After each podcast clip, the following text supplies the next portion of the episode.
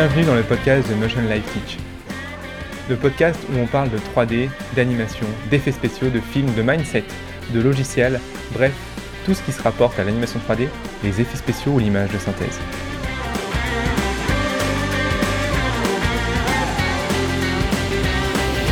Bon, salut à tous, du coup, c'est Romain de Motion Life Teach pour un nouveau podcast. Ça faisait un petit bout de temps que je n'en avais pas fait.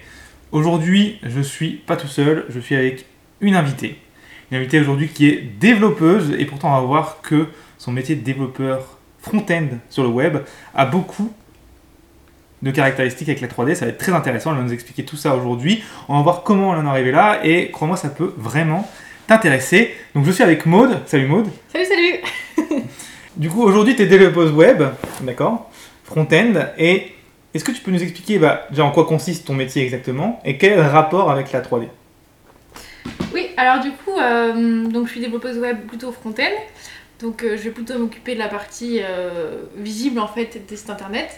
Donc ce que je fais, c'est que je- en fait je suis je code, je fais je développe des sites internet. Donc ça peut être des sites très classiques et en fait le rapport avec la 3D c'est que j'ai une spécialité qui est en fait ce qu'on appelle faire du WebGL. Je passe par une librairie qui s'appelle TriGS pour le faire.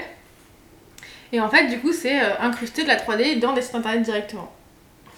Donc c'est assez lié et donc c'est vrai que mes connaissances en 3D euh, sont vraiment importantes parce que sans je pourrais pas euh, je pourrais pas faire ça. Donc j'ai besoin d'avoir des connaissances à la fois en développement et à la fois en 3D. À quoi ça sert d'intégrer de la 3D aujourd'hui dans un site web?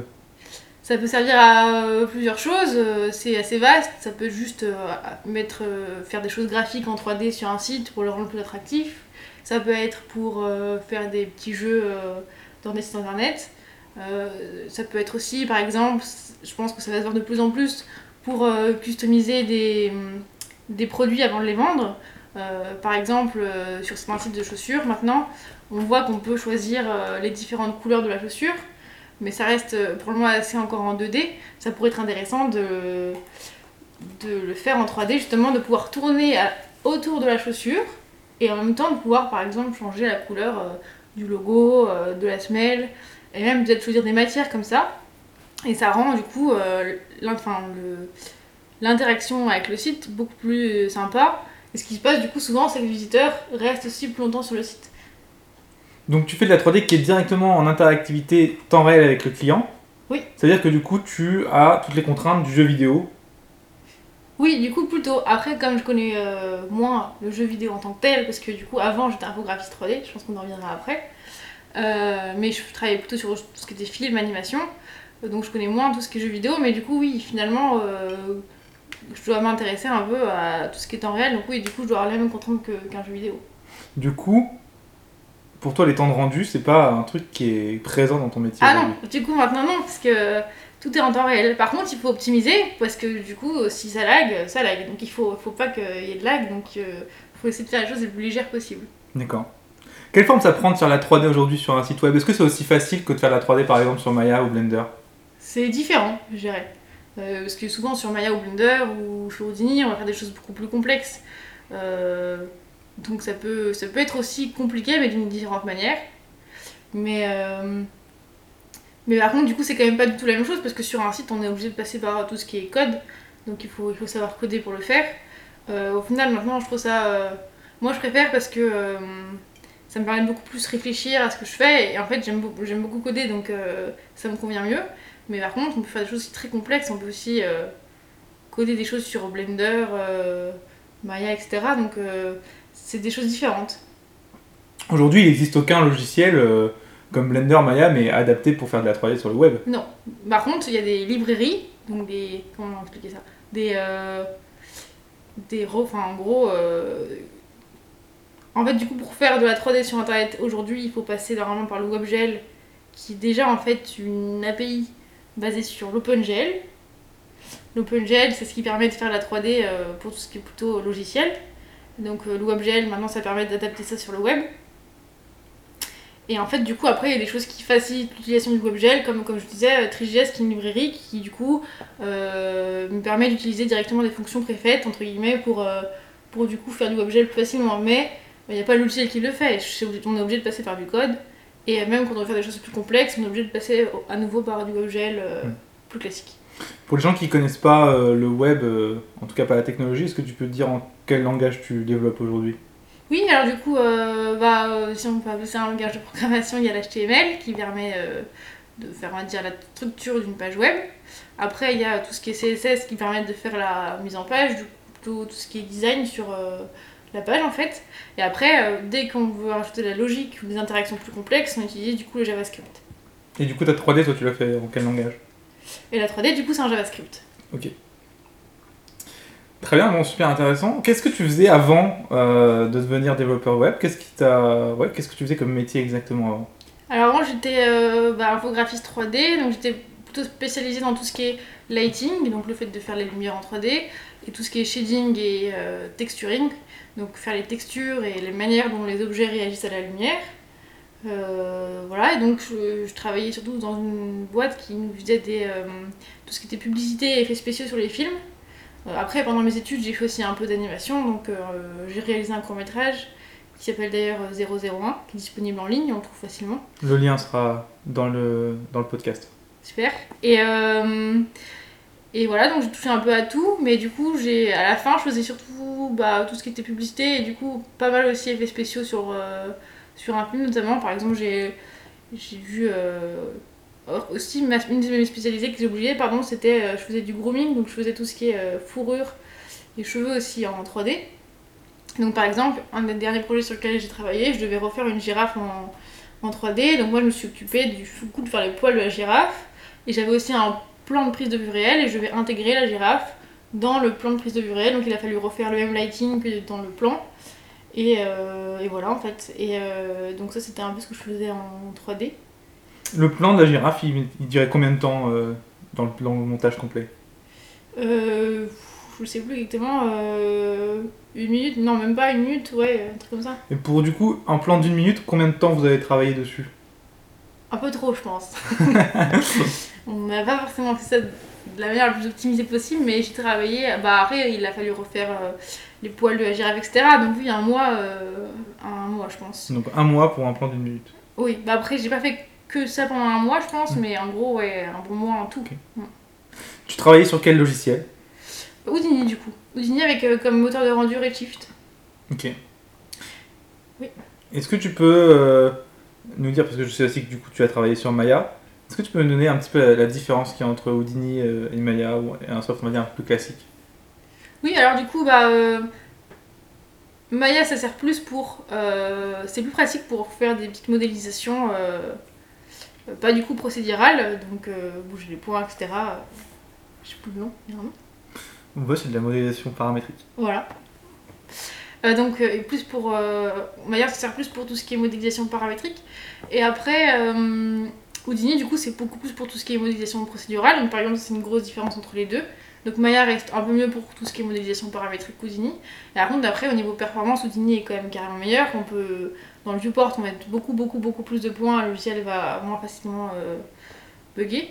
Après. euh, euh, on peut aussi du coup aller beaucoup plus loin sur tout ce qui est effets spéciaux, tout ce qui est grooming. Le logiciel est quand même beaucoup plus fait pour tout ça. Le logiciel bug moins. Mais après, niveau euh, shading, c'est à peu près la même chose, je dirais. Ça dépend après du moteur de rendu. euh, dont- Parce, parce que le shading, dans tous les cas, ça serait procédural dans les deux logiciels. Oui, oui. Et euh, en plus, après, ça dépend aussi du moteur de rendu euh, qu'on utilise. Après, euh, voilà. Est-ce que ça a été difficile de passer de Maya à Houdini? Bah, euh, comme tous les logiciels, ça demande euh, une ou deux semaines d'adaptation. Après, forcément, on est un peu moins efficace le premier ou deuxième, enfin, pendant les deux, trois premiers mois, mais enfin, même un ou deux mois, mais après, une fois qu'on travaille tout le temps dessus, ça va vite. hein. Une fois qu'on a vraiment les connaissances et les bases, euh, passer d'un logiciel à l'autre, ça demande un petit apprentissage, mais c'est pas compliqué. Enfin, en tout cas, je trouve pas. Et alors, du coup, tu t'en, tu t'en sortais bien sur Houdini. Tu as, fait euh, quelques films, donc notamment un qui est sur Netflix, si je ne me trompe pas. oui, effectivement, oui. Mm. Euh, Est-ce que tu peux me donner le titre du film? Il s'appelle Girls with Balls. Gabriel Balls, le lien sera aussi dans la description. Ça vaut le coup d'œil, ça vaut le coup d'œil. Euh, je le conseille pas trop. hein. Après, il fait qu'une heure 15, mais c'est pour les gens très motivés. Qu'est-ce qui t'a qu'est-ce qui t'a donné envie de changer? Pourquoi t'as- t'es passé du, du cinéma classique au temps réel sur internet? Qu'est-ce qui a fait que dans ta tête t'as fait non mais j'en ai marre de, du, de la 3D classique? Donc euh, oui, donc j'ai voulu changer euh, parce que donc oui, donc je faisais plutôt tout ce qui était lighting, shading. euh, c'était un peu répétitif, surtout que je travaillais donc pour tout ce qui était plutôt effets spéciaux et publicité. Donc je pense que ça va pas forcément aider parce que du coup j'essaie vraiment de reproduire tout ce qui était euh, euh, réel. Donc il y avait moins de, création, de, de créativité que si je, je faisais plutôt tout ce qui était cinéma d'animation. Donc au final j'ai commencé un peu à m'ennuyer en fait.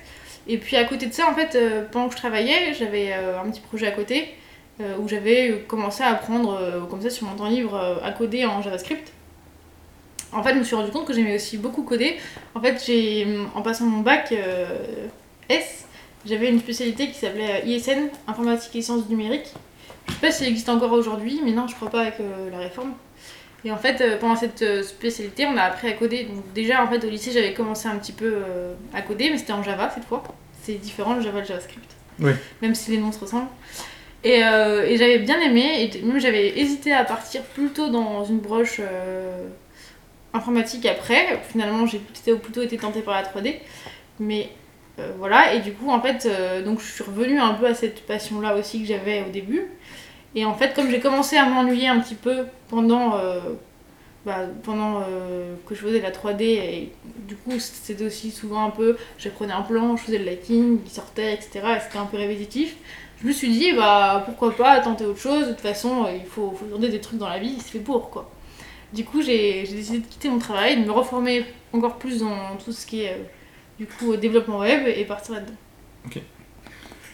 Qu'est-ce- Quel a été ton parcours pour euh, en arriver là? Est-ce que tu peux euh, nous expliquer qu'est-ce que tu as choisi comme euh, chemin après tes, on va dire, les études classiques, quoi, donc après la terminale, euh, pour en arriver du coup jusqu'à aujourd'hui à euh, être à ton compte en tant que développeuse web? Oui. Alors du coup, euh, donc j'ai, c'est à peu près en première que j'ai voulu faire la 3D. Je suis tombée sur un- une revue où il y avait un qui présentait le métier. Je me suis dit ah c'est trop bien, je vais faire des dessins animés toute la journée. et du coup, euh, je me suis dit je vais faire ça. Et du coup, je vais commencer à me renseigner sur comment rentrer dans une école, euh, quelles écoles il y avait aussi pour faire ça. Et là, j'ai vu qu'il fallait savoir dessiner parce que toutes les écoles, euh, enfin beaucoup beaucoup d'écoles prennent du coup sur le niveau de dessin à l'entrée. Est-ce que tu dessines encore aujourd'hui? Non. Est-ce que tu penses que la compétence que tu as acquis en dessin aujourd'hui est nécessaire dans ton travail de tous les jours? Pas forcément la compétence. Ah, dans le, web- dans le tout ce qui est Dans ce que tu fais aujourd'hui Dans ce que tu fais aujourd'hui Oui et non. Alors, expliquer, je vais détailler. En gros, euh, pour moi, le dessin, ça a développé mon œil. Le fait de d'observer correctement les choses et euh, de voir ce qui est euh, plus beau qu'autre chose. Le fait de pouvoir reproduire quelque... Enfin, par exemple, si on travaille sur des effets spéciaux, c'est vraiment important de, de pouvoir refaire, euh, je sais pas, une girafe, par exemple, à l'identique. Donc, le fait de savoir dessiner des choses réalistes, ça aide à, du coup, à éduquer son œil pour mieux voir. Après, on n'est pas obligé de dessiner pour euh, faire ce travail-là aussi. On peut vraiment juste faire un travail d'observation. Je pense que ça peut revenir eux-mêmes aussi. Donc là-dessus, ça m'a aidé. Après, maintenant, je dessine plus. Mais je pense que si j'essaie de dessiner, de redessiner, je dessinerai un peu moins bien qu'à un moment. Mais, mais comme j'ai fait ce travail-là et qu'au final, j'ai appris à observer maintenant, ça serait plus facile de le refaire. Et donc, dans mon métier maintenant, euh, ça me sert moins que quand je faisais la 3D, c'est sûr. Mais par contre, du coup, un petit peu quand même, parce que je suis quand même amenée à modéliser certains trucs en 3D pour, euh, pour mes sites, et donc euh, ça me sert encore un petit peu. Et, pareil, pour faire un design pour un site internet, ça peut me servir aussi. Même si je pense que c'est pas forcément le dessin qui est important, c'est la capacité d'observation. Très bien, du coup je t'ai coupé sur ton parcours, donc tu disais que tu euh, allais regarder les écoles et tu avais vu que du coup toutes les écoles demandaient un bon niveau en dessin. Oui. Du coup qu'est-ce que tu as fait derrière? Donc j'ai commencé à apprendre à dessiner. Mais bon, on n'apprend pas à dessiner en un an. Euh, en fait, j'avais décidé de rentrer à Superbocom euh, et j'avais cette école-là en tête. Donc j'ai passé le concours euh, pendant mon année de terminale. Je, l'ai- je l'ai raté. Je fais une petite euh, aparté. Du coup Supercom aujourd'hui n'existe plus, maintenant c'est Mopa et Rubica. Et du coup Mopa qui est à Arles, Rubica qui est à Valenciennes. Alors qu'avant Supercom bah, c'était deux Supercom, il y avait un à Valenciennes, un à Arles, mais du coup c'est les deux mêmes écoles, elles ont changé de nom. Ouais, les écoles se sont séparées. Mm. Voilà oui, en plus oui. Euh, et donc, donc j'ai passé le concours euh, en terminale pour rentrer sur Infocom. Je l'ai raté la première année. Donc j'ai fait, euh, j'ai décidé de faire une année de prépa, de prépa pour me former encore plus au dessin, que j'ai fait à Paris à l'ISA, l'Institut supérieur des arts appliqués. qui avait aussi une spécialité animation, donc c'était un peu un backup si jamais j'avais pas Smartphocom encore à la fin de l'année. Euh, bon voilà, j'ai fait l'année, ça s'est plus ou moins bien passé, et après finalement j'ai été prise à Smartphocom, donc j'y suis allée. Euh, donc les deux premières années à Smartphocom, c'est beaucoup tout ce qui est euh, dessin, culture artistique. C'est intéressant, mais je pense que c'est vrai que les deux années pourraient être plus courtes. Euh, et après, donc à partir de la troisième année, est-ce que c'est en 5 ans, on fait euh, plus tout ce qui est 3D. Alors en fait, ce qui s'est passé, c'est que du coup, à la fin de la troisième et quatrième année, on a des stages à faire. Et à la fin de la quatrième année, j'ai fait mon stage, qui s'est très bien passé. Et tellement bien même qu'en fait, on m'a proposé de rester y travailler. Donc en fait, j'ai arrêté l'école, j'ai pas fini Superfocom. J'ai pas fait la dernière année, j'ai pas eu mon diplôme, et j'ai commencé à travailler du coup euh, à Bruxelles. Euh, dans justement le studio dont je parlais, donc je faisais beaucoup de tout ce qui est publicité et effets spéciaux. Et voilà. Et après, euh, bah après je suis passée au développement web, comme je disais, euh, parce que j'ai commencé un peu à me lasser de tout ce que je faisais et parce que je codais à côté de mon travail et ça me plaisait bien, donc essayé de changer. Tu as du coup quitté l'école avant d'avoir ton diplôme. Beaucoup de gens pourraient penser ça complètement impensable, complètement. Je dirais, j'oserais même dire débile. Qu'est-ce que tu leur réponds à ces gens-là euh, aujourd'hui? Est-ce que tu penses que si tu étais resté un an de plus à l'école, ça aurait changé euh, quelque chose d'important dans l'endroit où tu es aujourd'hui? Ça aurait changé des choses, je pense, mais pas des bonnes choses, je pense. Je pense que j'ai bien fait de partir, parce que notamment, je savais sur quel projet j'allais travailler, et avec qui, etc. Et donc, euh, le projet était intéressant, mais il ne me convenait pas à moi, euh, Est-ce forcément. que tu peux réexpliquer le projet exactement? Oui, pardon. Donc, le projet, c'était un... En gros, on était par groupe de 5, 6, même 7, je crois, des fois. Euh, Ça dépend des groupes. Et on devait, pendant un an, réaliser un film de 5 minutes. Donc ça c'est pendant la cinquième année du coup, celle que tu pas faite. Ouais. Et pendant la quatrième année, donc celle que j'ai faite, on devait réaliser un court métrage d'une minute, tout seul. Euh, et euh, donc celui-là il est fait, donc c'est celui dont je parlais qui s'appelle 001 qui est disponible en ligne. Au final, je trouvais ça un peu redondant, même si du coup, il y a quand même le travail en équipe qui n'y avait pas euh, dans le film d'une minute, mais et du coup, forcément en 5 ans, en, pardon, en un an, et avec 5 personnes, on peut faire vraiment un film de meilleure qualité. Après, ça dépend avec qui on est, mais en général, c'est quand même ça. Et euh, voilà. C'était quoi avant? Euh, je sais pas. du coup, pourquoi du coup t'es. Enfin, les gens vont dire que du coup t'as as, quitté l'école sans diplôme. Qu'est-ce qui a fait que t'es parti sans diplôme? Ah oui. Qu'est-ce que tu leur réponds Euh, donc, je suis partie sans diplôme parce que euh, ça dépend des métiers après, mais tout ce qui est euh, infographie 3D, euh, très très souvent, euh, on demande pas du tout le diplôme. On regarde en fait ce qui s'appelle le showreel, donc une petite démo, une petite vidéo qui reprend tous les projets qu'on a fait, tout ce qu'on sait faire en vidéo. Et c'est ça en fait qu'on va présenter aux entreprises pour se faire embaucher. Le diplôme en général, les gens ne le regardent pas. Et même, je me souviens, mon l'ancien directeur du studio dans lequel je travaillais à Bruxelles m'avait dit, tu sais, moi j'ai jamais regardé un diplôme, je prends toujours au showreel. Et euh, donc c'est vrai que dans notre métier, avoir un diplôme, c'est pas forcément nécessaire du tout. euh, en fait, il faut juste avoir un bon showreel. Et donc c'est pour ça que je me suis permise de pas prendre mon diplôme du tout. Il y a plein d'autres métiers où je pense que c'est c'est le cas. Après, par contre, forcément, si tu veux faire médecin, avocat, euh, là, il te faut, il te faut un diplôme. Est-ce que dans la vie, dans ta vie jusqu'à aujourd'hui, est-ce que une position ou une, une, une demande t'a déjà été refusée parce que t'avais pas ton diplôme? Non, pas du tout. Très bien. Alors, j'aimerais revenir un petit peu plus sur le, sur le temps passé à l'école. Qu'est-ce que tu as appris à l'école? Qu'est-ce que l'école t'a apporté et qu'est-ce que euh, que tu as dû apprendre par toi-même? Est-ce que toi aujourd'hui, du coup, dans, euh, dans ton parcours, tu referais les mêmes décisions aujourd'hui en ayant vécu ou est-ce que tu prendrais des décisions différentes? Euh, alors, elle m'a appris à dessiner, elle a ouvert ma culture artiste, artistique, tout ce qui est histoire de l'art, même culture de l'animation. Au final, euh, nous on connaît beaucoup tout ce qui est animation euh, classique, on va dire tout ce qui est Disney, Pixar. Au final, on se rend compte qu'il y a plein de choses euh, complètement différentes, plein de choses en stop motion, des choses qui ressemblent, enfin, complètement abstraites. Enfin, c'est intéressant quand même de découvrir qu'il y a tout ça aussi en animation, des choses qu'on ne connaît pas du tout. Ça a apporté ça. Ça m'a apporté euh, euh, aussi toutes les bases en 3D. Même si après, j'ai... on se rend compte que de toute façon, après, c'est aussi le métier. Il faut savoir apprendre par soi-même. Donc c'est vrai qu'à partir de la quatrième année, je dirais que j'ai commencé vraiment à apprendre par moi-même. La quatrième année, je pense que c'est surtout de l'apprentissage euh, seul, on va dire. Donc voilà, les trois premières années m'ont apporté des choses, même si je pense que la première et deuxième année auraient pu être euh, euh, réduites en une seule.